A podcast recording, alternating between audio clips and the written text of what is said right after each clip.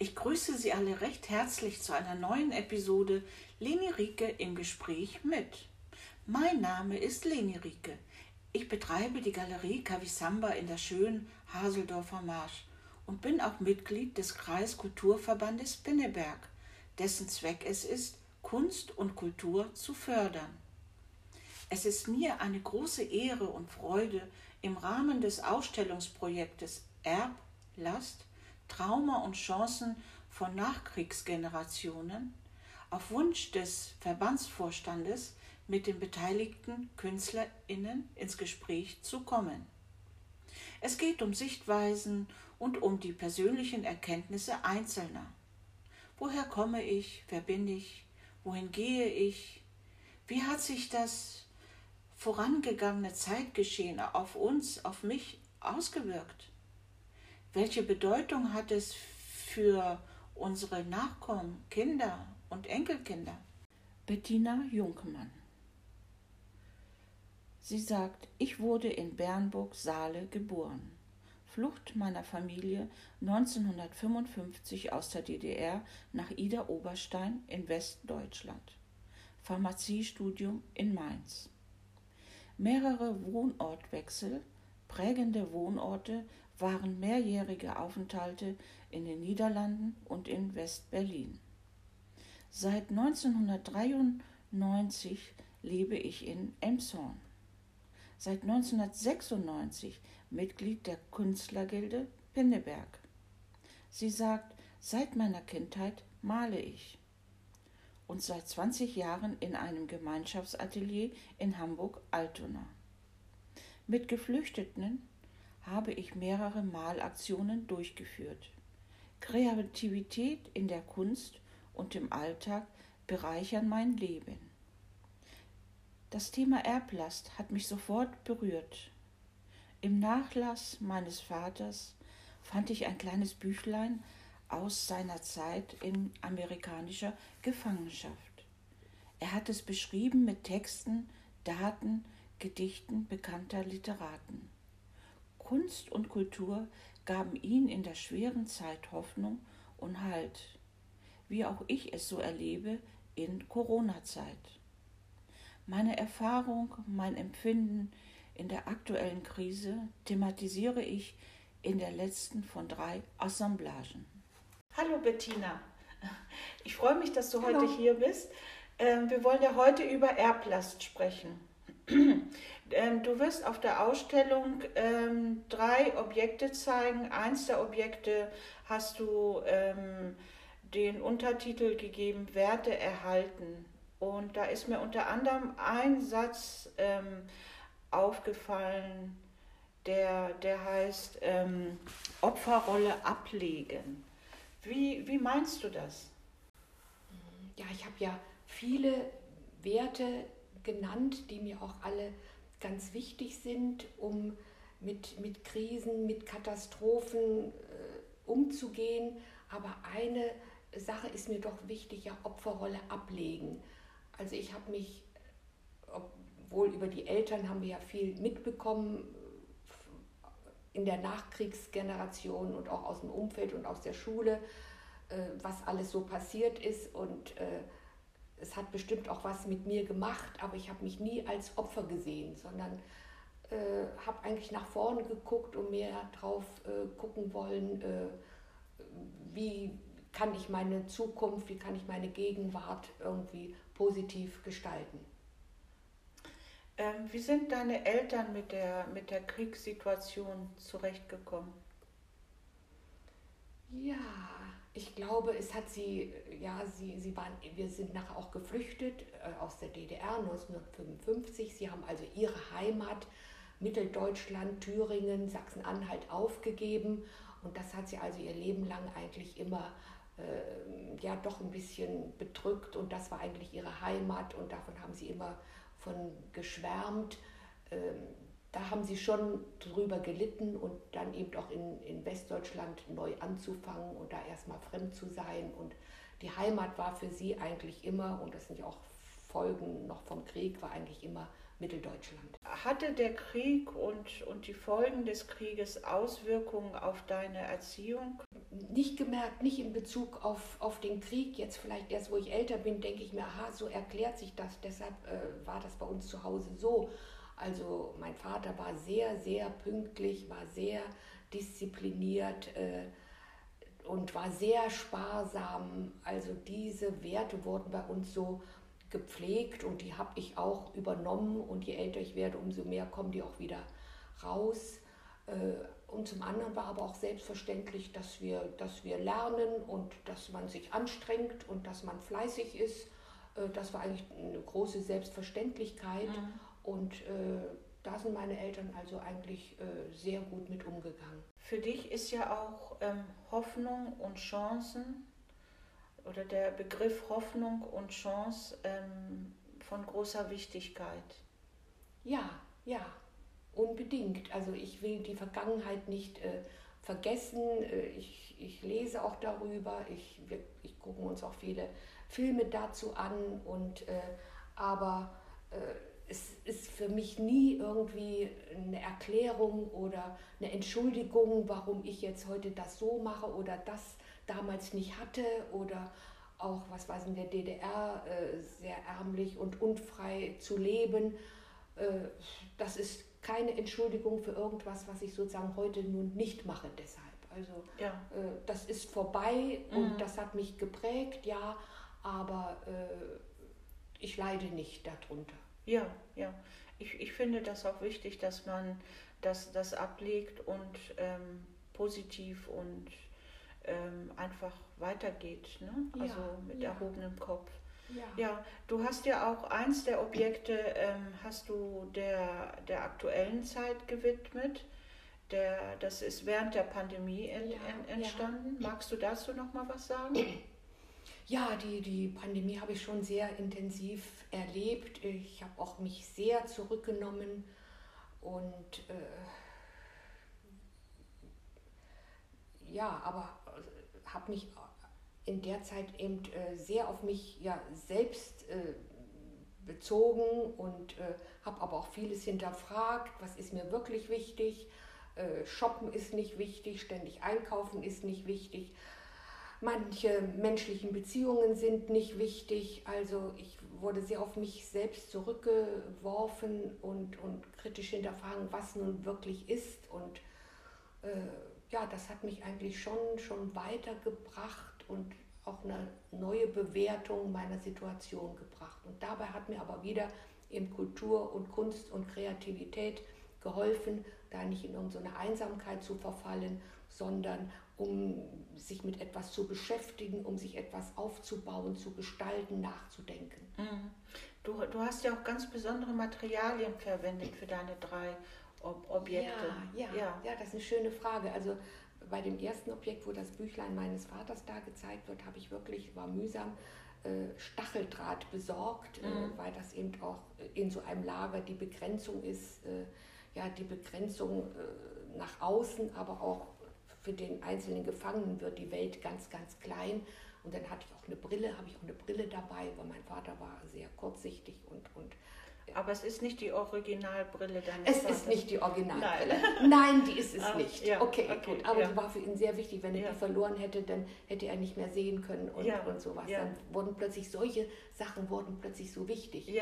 Und im zweiten Bild habe ich eben äh, so Plastikfolie verwendet, wo mir wichtig wird, wenn so ein Windzug kommt, äh, wie die auch immer in Bewegung ist. Das sind also nicht immer nur, nur festgezurrte Werte, sondern jeder bewertet die anders, gibt ihnen einen anderen Sinn und da können auch neue dazukommen. Das, äh, ich habe bewusst mit diesen Materialien gespielt da hast du ja auch Steine eingearbeitet. Da habe ich auch ne? Steine ja. eingearbeitet. Das war für mich sozusagen das Bodenständige. Mhm. Und in der dritten Assemblage habe ich also viel mit Plexiglas gearbeitet. Äh, mhm. Auch diese Trennwände aus Plexiglas gebaut, weil mhm. das ja auch jetzt Plexiglas, überall sieht man Trennwände. Mhm. Und, und, und dadurch so die Isolation zu zeigen. Und auch davor ist eine große Plexiglaswand, sodass man also die Figuren... Äh, kleine Figuren sind es ja, dass man die nicht anfassen und nicht bewegen kann. Also es ist fast wie so ein steriler Raum dadurch mhm. entstanden. Diese kleinen Figuren, sind die aus Metall oder? Was nein, nein, das ist also ein Material, was ich schmelzen kann und damit wird es also formbar mhm. und wenn es dann abkühlt, äh, äh, dann wird es fest. Und das Ganze aber auf einem Drahtgerüst und mhm. man kann wunderbare Formen, Figuren damit äh, schaffen. Also ja. äh, das ist eine sehr, ein sehr spielerischer Vorgang. Mhm. Auf der Ausstellung werden ja auch zwei Werke von dir zu sehen sein. Die haben auch, da hast du auch eine besondere Technik verwendet. Ja, äh, ja, äh, ja das, das das, aus der Antike gibt es diesen Begriff Palimpsest, wo also äh, auf so Wachstafeln geritzt wird und man kann die, die Wachsschicht nachher wieder erwärmen und damit verschwinden wieder diese Zeichen. Aber mir ist völlig klar, etwas bleibt davon. Und äh, so habe ich eben auch verschiedene Farblagen übereinander äh, gelegt und mich selbst überrascht dabei, was denn doch von der unteren Farbschicht noch da ist und wie die doch mitspielt für das ganze Bild und auch das ganze Bild mitbestimmt. Also das, ja, für mich ist künstlerisches Ausdruck ist auch oft ein Spiel, auf das ich mich gerne einlasse. Ja, und ähm, jedes der Bilder hast du eine, eine bestimmte Bedeutung gegeben?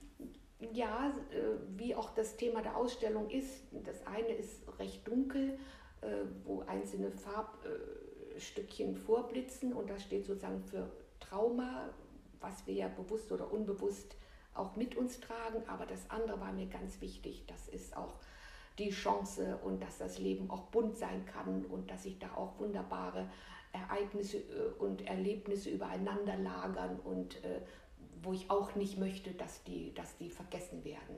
Ja, ja. Bettina, ich danke dir für dieses nette Ge Gespräch. Ich danke dir ich, auch für die netten Fragen. ja. Die Werke von Bettina Jungmann und allen anderen beteiligten Künstlerinnen werden vom 6. bis 21. November in den Räumen der Drostei in Pinneberg zu sehen sein. René Menges, Jahrgang 49, Studium an der HDK in Berlin, visuelle Kommunikation, Schwerpunkt Fotografie. 1989 Fotostudio in Eimsbüttel. Seit 1993 Verlag mit Postkarten und Kalendern eigener Fotografien. Schauspielunterricht bei Gerda Katharina Kramer, Klein- und Werbedarsteller für Film und Fernsehen. 2001 bis 2010 Kurse in kreativer Tanz und diverse öffentliche Tanztheaterauftritte weitere Tanzkurse in Tanzimprovisation, private Auftritte bei Partys und Meditationstreffen, Schwerpunkt Ausdruckstanz, Entwicklung eigener Choreografien. 2021 in Maritim Hotel in Bad Wildungen Choreografie zur Geschichte vom Froschkönig. Erblast, durch Schrecken des Krieges wiederkehrender Drang, mich völlig ohne Anlass zu verstecken sagt er. Ohnmächtige, verzweifelte Wutausbrüche, auch angesichts von Kleinigkeiten. Das Grundgefühl, ganz allein auf mich gestellt zu sein, nichts und niemand ist wirklich für mich da. Schließlich dank transzendentaler Meditation, Erfahrung von Stille und Einheit tief in mir.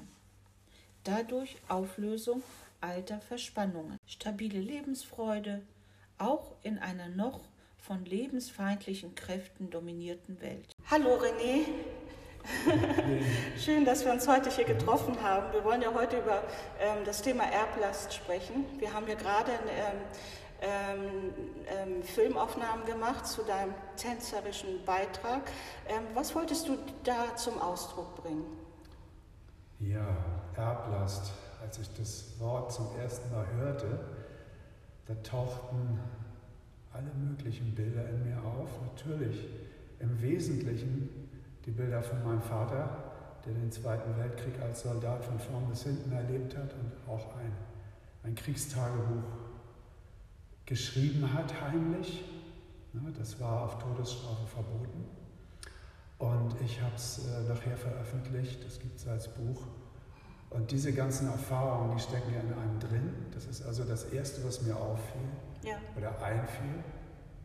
Und das nächste war, dass ich denke, okay, was ist in meinem Leben, in dem es zum Glück keinen Krieg gab, äh, von dieser Altlast, von dieser Erblast vorhanden zu spüren.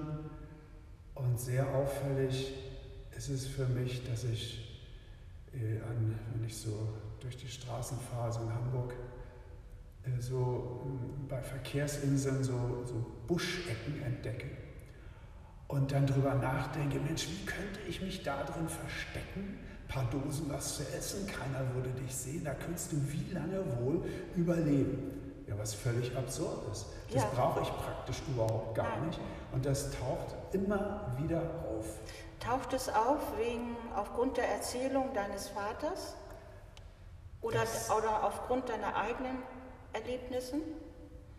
Also aufgrund der eigenen Erlebnisse, das glaube ich weniger, weil ich bin zum Glück auch vom Militär befreit worden, vom Militärdienst. Ich ja. war nie in einem äh, Krieg oder mhm. Militär und wollte das auch nicht.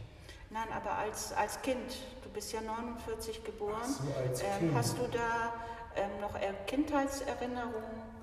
Gut, das war sicherlich hängt das damit zusammen, sage ich mal, dass das, was in mir steckte, was aus, dem, aus den Genen oder aus dem äh, Forienleben oder aus dem kollektiven Bewusstsein in mir ähm, vorhanden ist, dass das in der Kindheit äh, seine Form schon zeigte natürlich.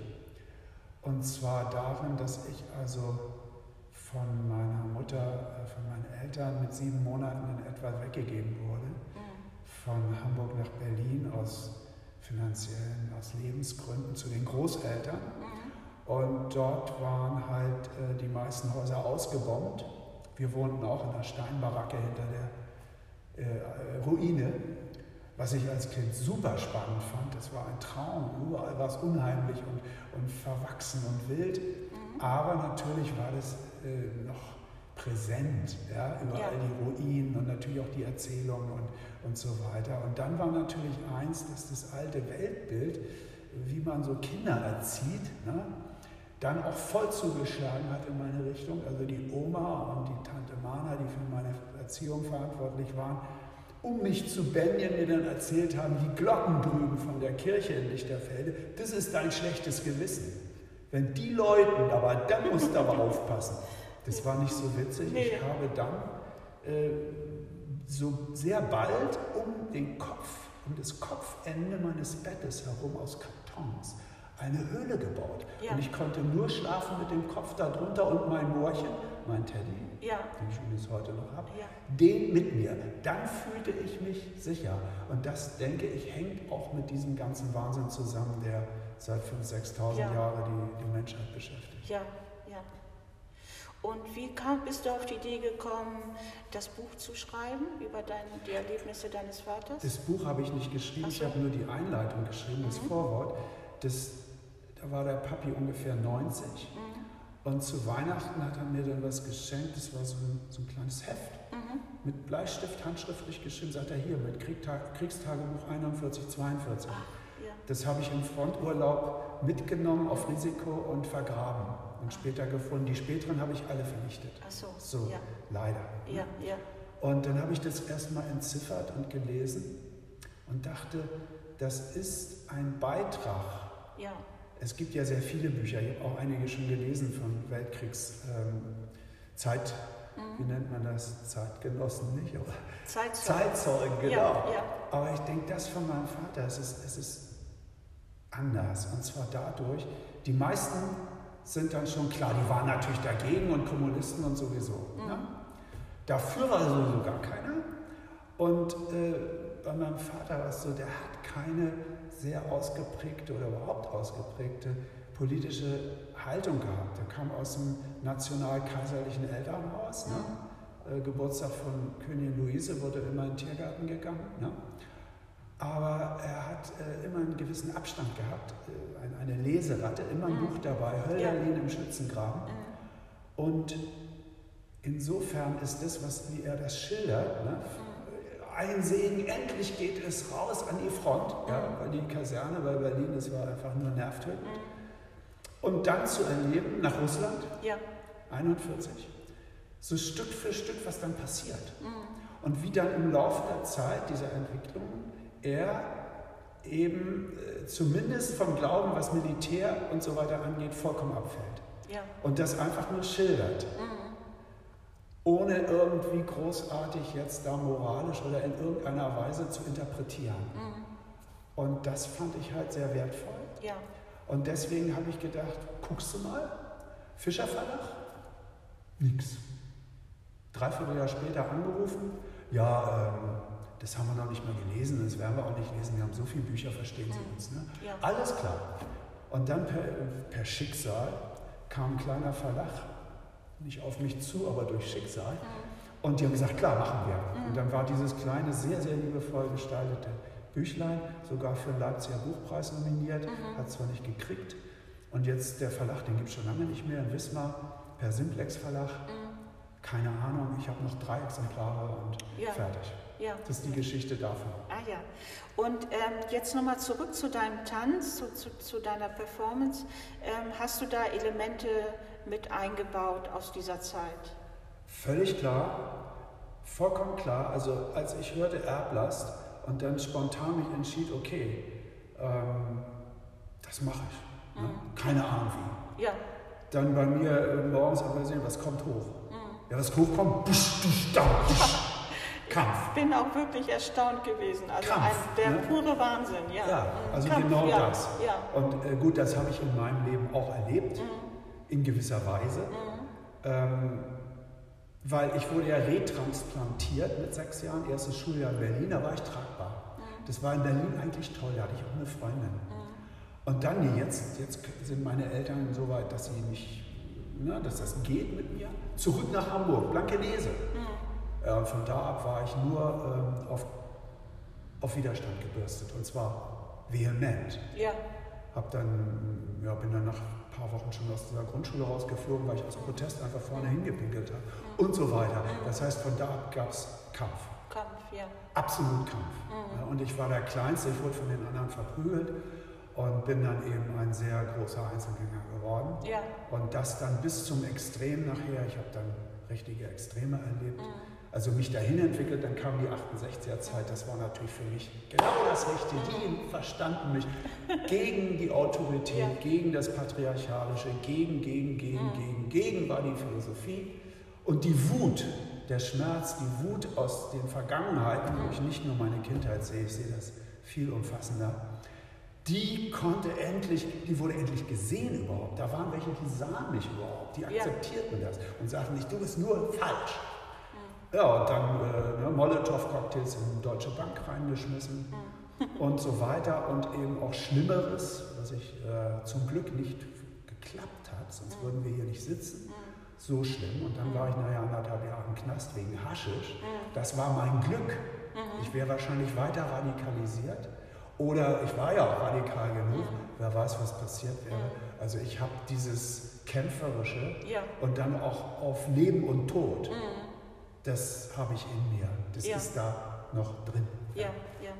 Also man spürt aber auch in, in, dem, in deinem Tanz ähm, diese Energie, diese, diese ähm, Bereitschaft und ähm, ja, da, da kommt so ganz viel Emotion auch rüber. Ne?